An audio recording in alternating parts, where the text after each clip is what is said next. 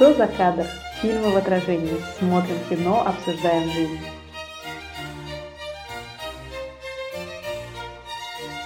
Всем привет!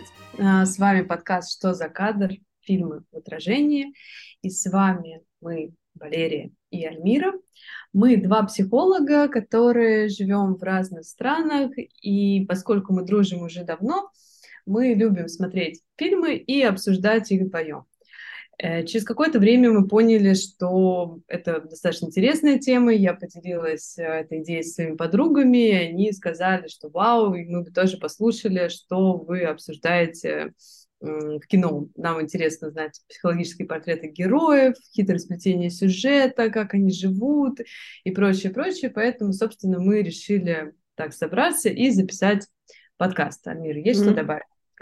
Да, всем привет, во-первых. Во-вторых, хотел сказать, что на самом деле у меня это любимая часть кино, это обсуждение кино после. Мне кажется, что если ты посмотрел кино и потом не обсудил, то это просто время практически потраченное зря, а тем более, когда можно влезть во всякие разные подробности. И опять-таки, действительно, уже давно э, меня помимо того, что фильм из себя представляет как произведение, волнует, а что было бы, если бы мы относились к героям фильма как к каким-то живым персонажам в нашей жизни, тем более, что кино оказывает огромное влияние на нашу жизнь, как бы и жизнь оказывает влияние на кино, и мы видим в отражении кино всякие разные процессы, иногда приятные, иногда пугающие, которые окружают нас в жизни. С другой стороны, кино становится культовым, проникает в наши головы, и очень важно как-то разобраться с тем, что там произошло чтобы это все тоже как-то уложить в, в, в голову наиболее приятным способом.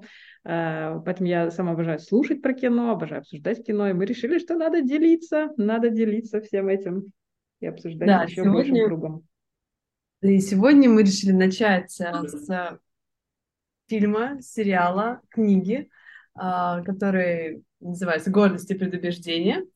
И это эта история, мне кажется, очень популярна по сей день. И недавно даже в сериале секс, продолжение секса в большом городе and Just Like That, и просто так э, все равно фигурирует гордость и предубеждение. Там Миранда встречается с чтецом гордости и предубеждений, и они там делятся своими эмоциями. И это там, занимает ну, пять экранного времени, тем не менее, для такого сериала, как Just Like That, это достаточно много. История, написанная в 18-19 веке, живет по сей день, и по сей день она актуальна, популярна, в ней очень живые герои. А, Джейн Остин очень хорошо описывает характеры героев, она прекрасно передает диалоги, есть некоторые нюансы с описанием самих героев, но это мы еще посмотрим, осветим и обсудим с вами. Книга опубликована в 1813 году, а, хотя Джейн Остин написала ее намного раньше. А, дата окончания написания книги 1797 год, когда Джейн Остин было практически 21 год, ей только исполнилось 21, но эту книгу тогда не публиковали, поскольку автор была не сильно известна. Но в дальнейшем, уже когда исполнилось там, 38, она э, подредактировала свои рукописи и переиздала уже, будучи таким более известным автором. И вот считается, что она довела свой шедевр до идеала, и вот э, мы получили вот ее жемчужину ее творчества, один из самых известных ее романов.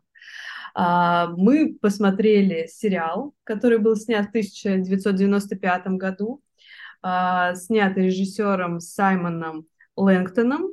А, играет главную роль Дженнифер Эль и Колин Фёрд. В этом сериале один сезон, всего шесть серий. Он достаточно подробно описывает, показывает то, что происходит в книге. И опять-таки сериал именно, мне кажется, уже пробил просто брешь в культурном в культурной какой-то вот ноосфере и, и остался на века, но, естественно, многие из вас знакомы даже, возможно, лучше с фильмом, который в 2005 году снял Джо Райт. В нем играла Кира Найтли, которую все отлично помнят из этого фильма, и Мэтью Макфедин, который не так, конечно, как Колин Ферт э, залетел с этого фильма, но даже если бы он снялся только в одном этом фильме, все равно у него уже была бы своя толпа поклонников. И э, действительно все три подхода к этому сюжету, к этой истории, которую нам рассказала Джейн они, каждый обладает своими особенностями, но, естественно, в них много общего, поэтому мы будем немножко говорить о каждом и смешивать немножко разные экранизации в разговоре о героях. Да, поскольку у каждого автора, даже того, кто пересматривает, того, кто интерпретирует произведение, все равно свое видение, свой взгляд, своя, свои особенности, которые он хочет подчеркнуть у героев, и это важно, и поскольку действительно такой разброс между сериалом и фильмом составляет 10 лет, э, и за это время мир, жизнь слегка поменялись все-таки, и разные аспекты становятся более важными для людей. А сегодня мы хотели бы начать с темы, которая, которую мы назвали «Что не так с Беннетами?». Напомню, Беннеты — это семья главной героини, собственно, семья, которая рассматривается под прицелом, э, семья, где есть можно сказать, сумасшедшая мать, во всяком случае, она так выглядит истеричная. Есть такой прекрасный, рассудительный, понимающий отец, который терпит все это, и пять дочерей на выданье. Мы знаем об этой семье, что они пытались завести мальчика-наследника, но, видимо, на пятой дочери уже поняли, что все, хватит этим заниматься, и эм, дальнейшая судьба их семьи разворачивается в сюжете фильма, сериала, книги. Мне кажется, что э, действительно семью Беннетов можно рассматривать даже как одного такого большого персонажа, к которому все приклеиваются. То есть какими бы ни были другие люди интересными, яркими, богатыми, бедными, странными, они все равно как будто все просто приглашены, чтобы поучаствовать немножко в той, значит, драме и динамике, которая разворачивается в этом, значит, многодетном семействе. И э, с одной стороны это притягивает наше внимание к семье, с другой стороны притягивает не только в том смысле, что нам нравится в этом семействе. И на самом деле э, мы решили начать со снов, возможно, потому что мы психологи, и рассмотреть сразу, сразу же семейку, потому что нам кажется, что есть много ответиков того, что происходит в фильме, непосредственно в том, как описана семья. Даже если это, опять-таки, воображаемая семья, но там много жизненных моментов. Да, вот я помню, как я смотрела, наверное, больше десяти лет назад э, сериал впервые, и мне казалось, что там действительно вот эта сумасшедшая мать, которую невозможно терпеть, которая такая странная. Ну, в общем-то, так, э, как вы мать. А балка такая, которая все время там публично что-то там возмущается, говорит какие-то вещи недопустимые. И позорит семью вообще непрерывно, и у всех испанский стыд э, от нее. Ее даму не угомонить никак. Э, собственно, так она и описана в книге, как э, недалекая, взбалмошная, такая человек в настроении. И отец, который вот мной тогда воспринимался как совершенно прекрасный, рациональный человек, собственно, о чем, а, о котором Джейн Остин и пишет, что вот он такой сложный, непонятный. Если мать проста как пробка, ее легко распознать, то отца нужно как-то прочувствовать и понять. Человек э, с средним умом ну, не способен будет этого сделать, поскольку там такой гигант мысли, рассудительности, справедливости, доброты и всего самого прекрасного, что может быть в мужчине, и особенно в отце, вот это в нем. Но смотря на семью сейчас, а, конечно, вот э, меня бомбануло. Если этих персонажей прекрасных перенести в жизнь, или более того, в жизни попытаться найти из своих каких-то воспоминаний семьи похожие, то становится понятно, что ноги там растут вообще из других каких-то сфер других мест. Да. И на, на самом деле удивительно то, какой вклад родители вносят во все, тем более, что именно они своей динамикой задают э, фон развитию всего остального. Да, вот что мы видим у родителей, собственно? Мы видим мать, которая обеспокоена судьбой своих девочек. Поскольку наследование имущества в Англии ведется по мужской линии, соответственно, как только отца не станет, вся семья пойдет на улицу, потому что нет мужчины, который будет это все наследовать. И мать всеми силами, которые у нее есть на момент 18-19 века, она пытается их судьбу устраивать. А что возможно тогда для девушки? Это удачно выйти замуж. Практически mm-hmm. единственная возможность как-то себя содержать, прокормить и не быть обузой в семье. На что отцу абсолютно кажется, что все равно. Он как-то не озабочен дальнейшим, дальнейшей судьбой своих дочерей. Ему хочется читать книжечки, чтобы его не трогали, уходить в свое логово и прочее, прочее. И постоянно отец, особенно если вот мы читаем книгу, отец набивает себе цену своими поступками как то он постоянно там отказывает матери, мать уже там звинчена, он, мне кажется, испытывает истинное удовольствие, смотря на ее страдания, стенания, мольбы, и то, как вот она его уговаривает, он чувствует свою значимость, такую важность, э, когда к нему приходит и просто мольбами запрашивают, чтобы он сходил, просто сходил и договорился о встрече с другим мужиком. Казалось бы, что, что проще сделать, но нет, ему это мешает э, его рутине. А, и еще в книге, что важно, а, он очень долго заставляет себя уговаривать, а потом, как благодетель, такой показывает сюрприз. Вот я сходила и договорилась. И мать там, конечно, в совершеннейшем восторге, говорит, посмотрите, посмотрите, какой у нас отец благодетель, как он вас любит, девочки. Девочки, посмотрите, благодарите отца все. Да. И они все, как птички, курочки, там щебечут, и отец там уже, получив дозу своего удовольствия, он такой, ну все, хватит, и удаляется в свою библиотеку дальше. Причем, опять-таки, вы представляете, если многие из вас, как я, смотрели сериал, фильм, но не читали книгу, даже в сериале и фильме это, в общем-то, режет глаз, как там в книге это все растянуто, это страшно представить вообще.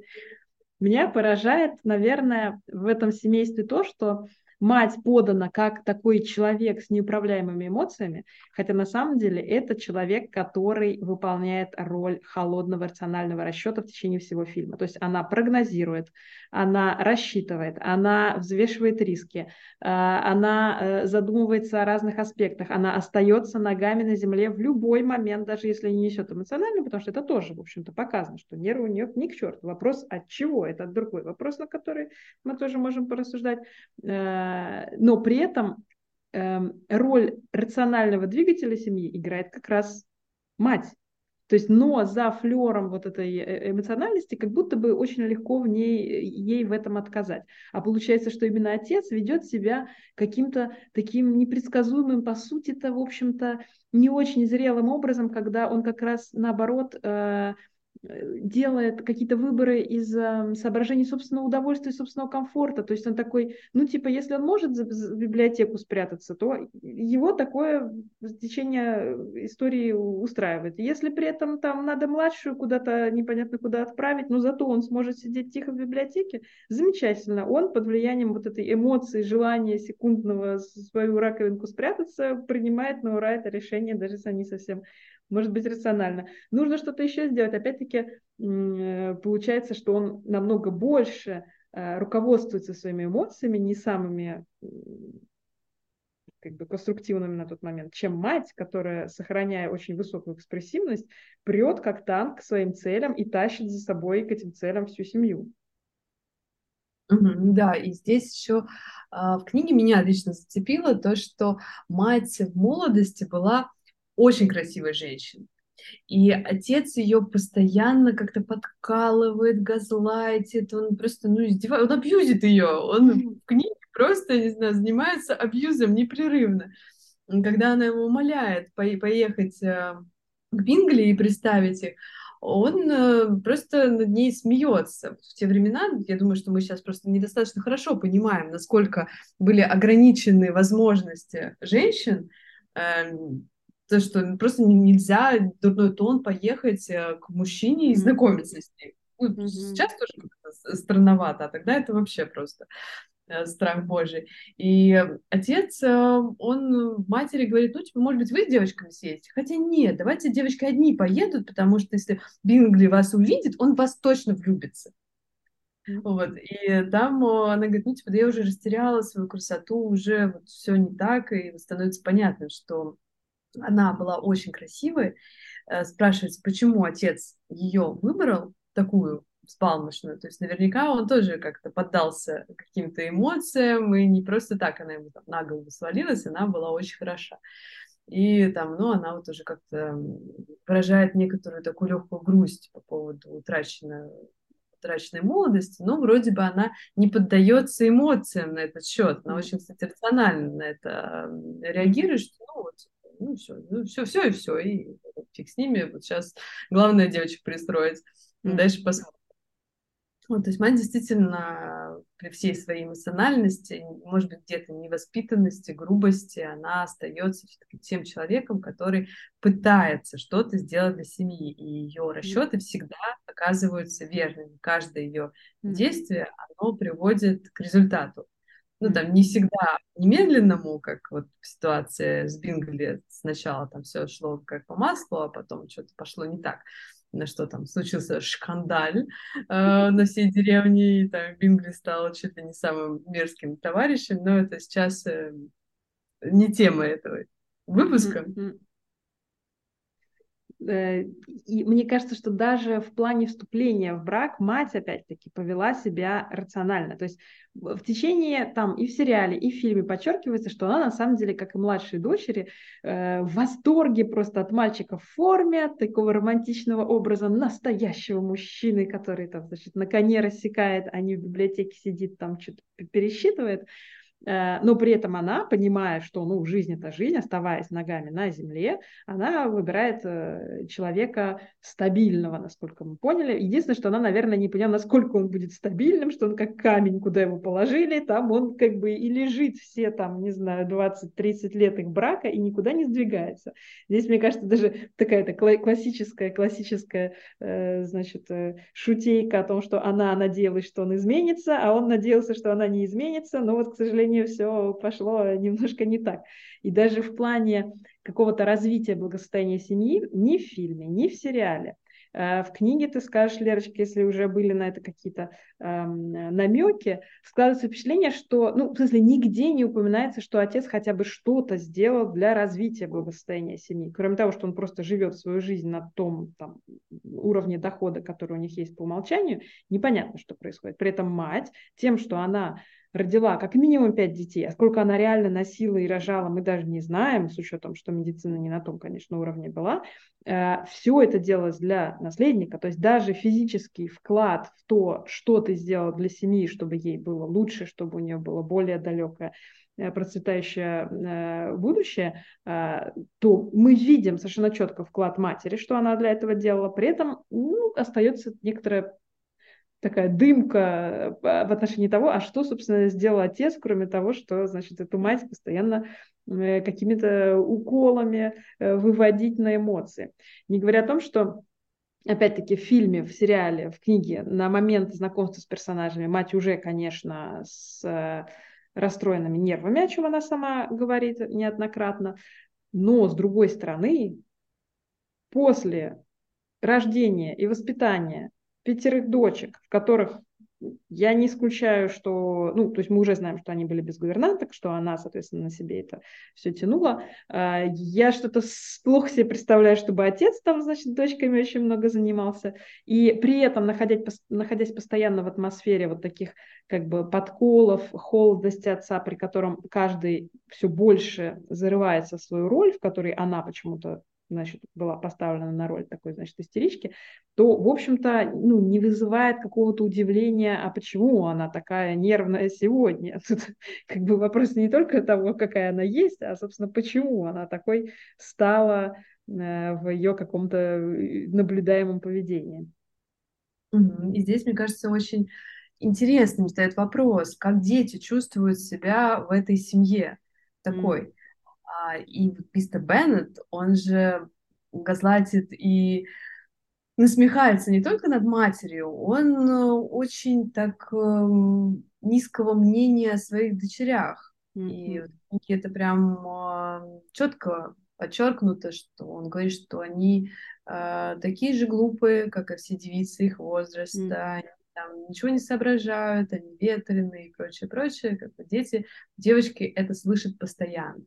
И единственное, кого он более-менее выделяет, кого он более-менее ставит вровень с собой, это Лиза вторая дочь.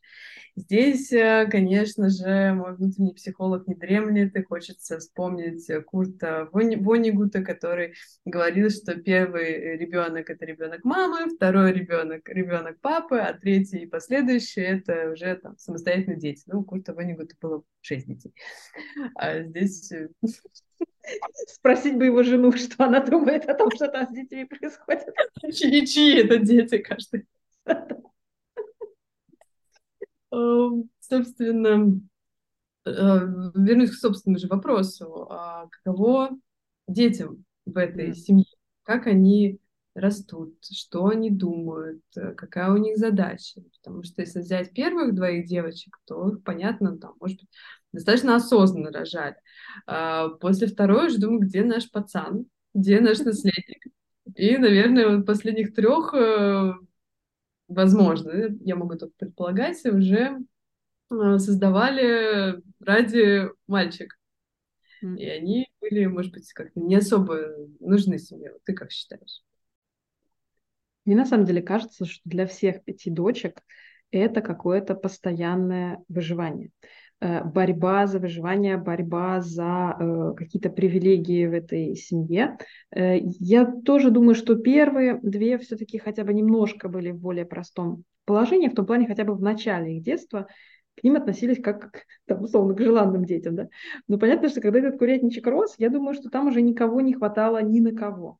А поскольку э, семья, кажется, функционирует как достаточно закрытое такое явление, из которой как раз очень сложно вырваться хотя бы кому-то, там везде какие-то препоны, там, в общем-то, весь фильм о том, как девочки пытаются сделать ноги из семьи, и родители там друг друга тащат в разные стороны, вот, то э, я думаю, что это, конечно, оказало влияние на каждую точку. Старшую, мне кажется, просто это все сломало, потому что, как мы знаем, на старших очень рано сваливается роль того, что ну ты-то старше, ты потерпишь, поэтому, мне кажется, она просто уже отреклась от, какого, от каких-либо попыток преследовать свои какие-то желания, потребности, и просто превратилась в такое ангельское всепринятие и, и с таким с большим потенциалом мученица. Э, Лизе э, действительно у нее есть некоторые привилегии, то, что это единственный человек, с которым какая-то связь есть у отца, то есть даже с женой у него с такой связи нет, как э, с Лизи. Возможно, потому что она в силу своего характера чуть больше у него ассоциируется с какой-то мужской моделью поведения, и, и поэтому хотя бы на какие-то там 30% реализует его фантазию о, о мальчике-наследнике. Э, но тоже кажется, что Лизе сама, возможно, подстраивается под это все, потому что это ее способ выделиться. То есть она там, возможно, с малых лет почувствовала, что типа можно типа к папе как-то прицепиться, типа к маме там уже конкуренцию не выдержать, но к папе есть некоторые, значит, козыри, которыми можно воспользоваться. И даже кажется, что она еще больше уходят в свои вот эти вот черты, такие строптивые, э, резкие, вот эти вот правдорубки, там о чем мы еще потом тоже будем упоминать в других выпусках. И она таким образом как бы еще больше подстраивается под отца, чтобы не потерять хотя бы приоритет в его глазах. Третья дочь вообще, кажется, решила из этой игры выходить просто активно куда-то, поскольку непосредственно из дома выйти нельзя, то уйти хотя бы в воображаемый мир искусства, наук, литературы и всего остального э, как-то еще более плотно. Хотя, опять-таки, в фильме, конечно, там Элизия уходит из этого мира через книги куда-то очень далеко сразу э, нашла тоже свой путь к побегу еще до замужества. Ну а младшие это действительно какой-то ну, э, мне кажется, они уже потеряли всякую надежду добиться каких-то привилегий, какой-то гарантии там, безопасности, стабильности, приятного будущего внутри семьи. Именно поэтому, возможно, младшую как пробку выбивает из семьи, э, несмотря на то, что ей как бы и по возрасту еще рано, и по там, старшинству вроде не ее черед там э, покидать гнездо. и вот это все, но мне кажется, они уже, у них уже, как у детей, которые большей вероятностью действительно были нежеланными, действительно были вот из серии там, как говорят, наконец-то у вас получилось, вот они были тем, теми, кто типа, ну вот в очередной раз не получилось, и это, конечно, удивительно, при том, что даже между собой дочки как будто бы очень плохо связаны. То есть там еще какие-то коалиции собираются, вроде как там Лизи с Джейн общаются, ты младшенькие общаются, Мэри опять-таки выбила из этого всего, а где-то там на обочине. Э, и я думаю, что как бы каждая дочь на себе несет очень серьезный след каких-то недоговоренностей, неустроенностей семьи и просто разными способами пытается решить это все в меру своих сил. Да, младшие вообще кажется, как будто бы как птички в лесу, где там ветерок что-то появится, они туда щебечут, слетаются, там радуются, э, ведут себя так очень по-детски. Но необходимо учитывать, что они и так дети, им 15 лет. Особенно, мне кажется, ярко это видно в фильме, где идут строем офицеры, и они радостно пищат, там бросают им свои платочки, в надежде, что кто-то в этом строю поднимет. Ну, это просто невозможно, э, чтобы это случилось, потому что, когда строй идет марш, он там вообще не до платочка, там один. Дочек воспитывали полтора романа, которые там выпали из библиотеки отца в общую гостиную. Кажется, что на этом их образование остановилось. Да, но там с этими дочками еще очень сильно радуется мать которая, мне кажется, продолжает свою молодость вместе с ними. Здесь она там, где-то отождествляется, потому что, как мне кажется, вот младшая дочь как раз-таки больше на нее где-то похожа, и она прям хоть может там вздохнуть, потому что эти девочки ее не осуждают, как минимум, mm-hmm. потому что старшие, и в особенности Лизе, мне кажется, у Лизи вообще зуб на мать какой-то жесткий, ну, поскольку она в коалиции еще с отцом, да, который... я думаю, что это просто подражание какое-то, что типа мы тут клюем маму и... Да, и нам вот мы объединены против общего врага. И, собственно, мать так радостно включается в жизнь девочек, и мне кажется, ей как будто бы это тоже как дополнительный глоток свежего воздуха, что здесь она тоже не думает о том, что будет с семьей дальше, как все будет развиваться, она просто в экстазе от этих офицеров. Mm-hmm. Ну, мне кажется, каждый может вспомнить свои 15 лет, как они прям в экстазе, понятно от чего. Тем более, что, возможно, это были самые счастливые, это, возможно, это был самый счастливый возраст самой матери. Поэтому она вспоминает с девочкой именно его. Но вместе с тем, у нас получается такая довольно тревожная картина этой семьи, потому что, а как, собственно, иначе, да, во-первых, мы как психологи замечаем, конечно, это. Во-вторых, все-таки в фильмах, кажется, немножко это как бы сглаживается или идеализируется, поэтому важно проговорить то, что как будто бы остается незамеченным, хотя на самом деле режет глаз в этих фильмах. Вот. Но мы хотели бы и что-то найти в этом всем интересное, конструктивное, позитивное. Угу. И оно всегда есть. Э, здесь, э, да, как в жизни, есть черное и белое, и белое невозможно без черного, черное невозможно без белого. В целом, а, эта семья выглядит достаточно счастливой. При всех этих невзгодах, при всех этих странностях отца, закидонах матери, там, уходу, там, выпиливанию некоторых дочерей из э, семьи, там, в какой-то иллюзорный мир. Тем не менее, они все достаточно счастливы. И, по сути, наверное, никто сильно так-то не хочет покидать эту семью, mm-hmm. этот весь э, раек, э, который на самом деле, мне кажется, лучше всего показан именно в фильме, mm-hmm. потому что в сериале возникает много вопросов э, к тому, какому в каком антураже живет эта семья, и этот антураж не сильно отличается от того, в котором живут те же самые Бингли. Да. А в фильме контраст такой явный. Там бегают девочки, щебечут, там бегают гуси, гогочат, куры, там и еще звуки другие издают. И все это в веселом там, гомоне. И там отец на самом деле в фильме намного там добрее, намного понятнее, чем... Чувствительнее. чувствительнее, да, эмпатичнее, чем во всех других mm. вариантах этого произведения. И, по сути, он-то и не хочет, наверное, там, чтобы его девочки выходили замуж, его покидали. Ему периодически нужны вот эти уходы а, в библиотеку, дальше возвращаться в этот гомон, где он царь и бог, и все прекрасно. Ну и девочкам тоже хорошо, там какие-то постоянные развлечения, какие-то мужики приходят, там какие-то делают предложения, да, потом уходят, там можно это все послушать, посмеять их, вообще там радостно выскочить откуда-то из-за угла. И там мать это все поддерживает. И вот на самом деле много свободы у семьи. Да, я, собственно, тоже хотела сказать о том, что когда я думаю о том, что наиболее очаровательного в этой семье, которая все-таки и свое очарование, ну, в общем-то, как-то нас, ну, через каждое произведение она как-то это транслирует, хотя, конечно, я согласна, что в фильме это наиболее ярко, романтизировано, идеализировано. И мне кажется, что действительно самое привлекательное – это то, что они показаны как люди, у которых высокая свобода. То есть в рамках того, что возможно и даже не совсем возможно в актуальном обществе, они, по сути, каждый делает, что хотят. Ну, максимум того, что вообще можно себе представить. И это интересно как идея, как подход – который не всегда приводит к каким-то положительным результатам. То есть там же возникают именно из-за этой свободы, именно из-за этой несдержанности и ну, очень рискованные ситуации для них всех, которые в том числе грозят привести всех к высокой несвободе. Ну, вроде там все счастливым образом как-то э, э, разрешается. Но при этом именно вот этот уровень этот уровень свободы, возможность экспериментировать, искать, соглашаться на что-то, отказываться от чего-то, позволяет и взлететь очень высоко некоторым героям этого.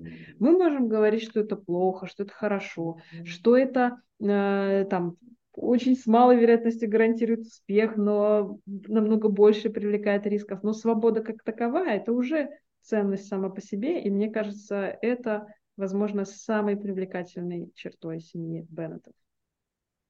Да, здесь я с тобой абсолютно полностью соглашусь, потому что есть свобода, как встречать супер крутого, а, богатого, благородного мужика, мужчину, так и встречать какого-то полного негодяя, игрока, пропивоху, гуляку, и быть абсолютно тоже возможно с ним счастливой. То есть здесь я бы предложила в какой-нибудь следующих выпусков, может быть, обсудить э, Лидию и ее выбор. Да.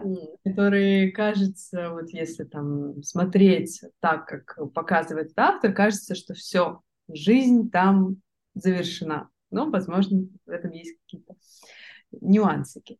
И действительно, вот продолжим эту тему свободы, что свобода есть и у отца, который, ну, отца, наверное, больше всех свобод.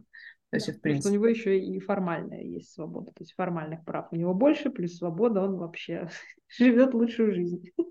Это правда. А, есть э, там свобода у девочек, которые могут ходить э, где хотят, уезжать куда хотят, и за это практически ничего не будет. Да вообще ничего за это не будет, там поженят их, э, приданное дадут, вообще там. Да. А, Все будет классно.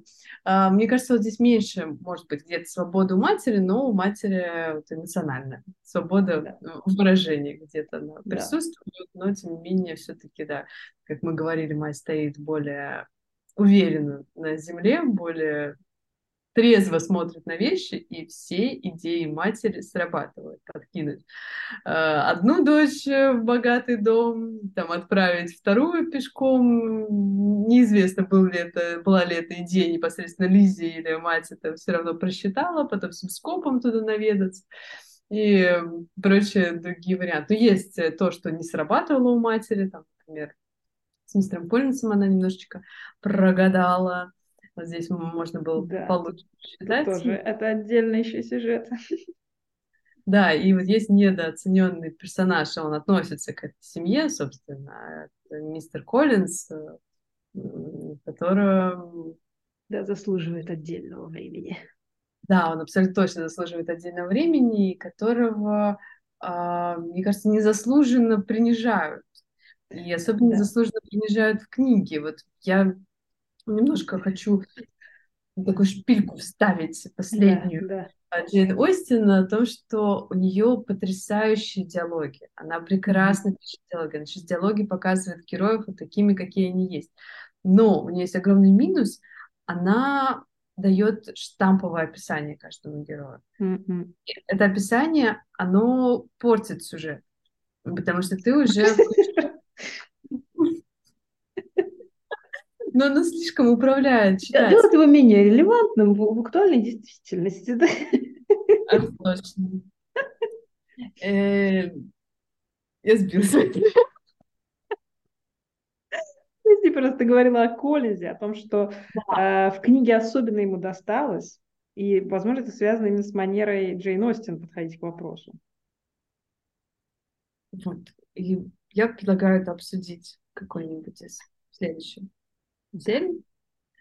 Да. А, пока мы будем благодарны за любую обратную связь в любом виде, которую вы сможете нам отправить. Мы готовы записать видео, возможно, по другим фильмам, которые вас также интересуют. Пожалуйста, сообщайте нам об этом. Мы рассмотрим все предложения, потому что здесь все-таки наша основная цель в том, чтобы мы не вдвоем обсуждали фильмы, а чтобы каждый или каждая могли заварить себе чашечку горячего напитка, сесть рядом и поучаствовать в нашем собрании. Да. Пишите, что вы думаете о семье Беннетов, потому что хоть времени прошло немало, но там всего не упомянешь. Очень интересно, что вы думаете о них. Кто вас цепляет из персонажей гордости и предубеждения? Потому что, поскольку это такая культовая и, и, и обе картины, и обе экранизации, тем более произведение, которое живее живых и вообще развивается, то пишите, мы поговорим отдельно о некоторых персонажах. Спасибо за ваше внимание. Спасибо, нам было приятно разговаривать сегодня для вас. Уй, хорошего дня. Пока-пока!